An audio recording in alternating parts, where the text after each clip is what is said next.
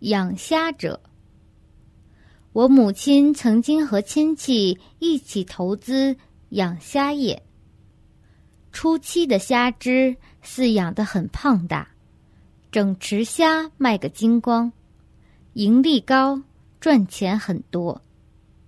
但是后来大量虾苗却同时死亡，甚至整池虾苗都死了，最后结束营业。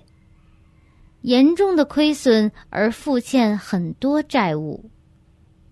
为什么母亲刚开始经营饲养虾的生意可以成功发财，但后来却亏了钱？我想知道，把已死在池里的虾只拿去卖，和把活生生的虾只卖出去给他人宰杀做菜肴。这使养虾的人有何异同的恶业？养虾者今世或来世会得到什么样的恶业？该怎么减轻这种业报呢？你母亲经营虾田初期曾发了财，但是后来却亏了钱，是因为在过去世初期修了布施波罗蜜。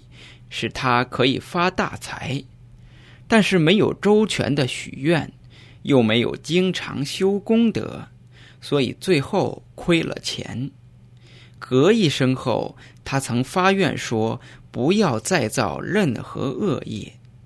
由于功德混合着恶业，使得他能结束养虾业的邪命，把已经死在池里的虾只去卖。会让养虾者患上传染病，而贩卖活虾做食物的杀业会比较重。相同的是，这两种业都能够让他生病以及命短。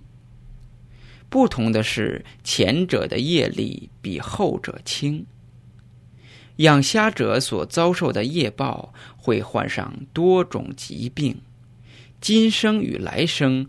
多事的生命期会短寿，要解决就要斩草除根的结束这个行业，然后累积每项功德，无论是布施、持戒、静坐，以及经常放生，然后将功德回向给那些生物，而且要打坐，直到看到内在的佛像。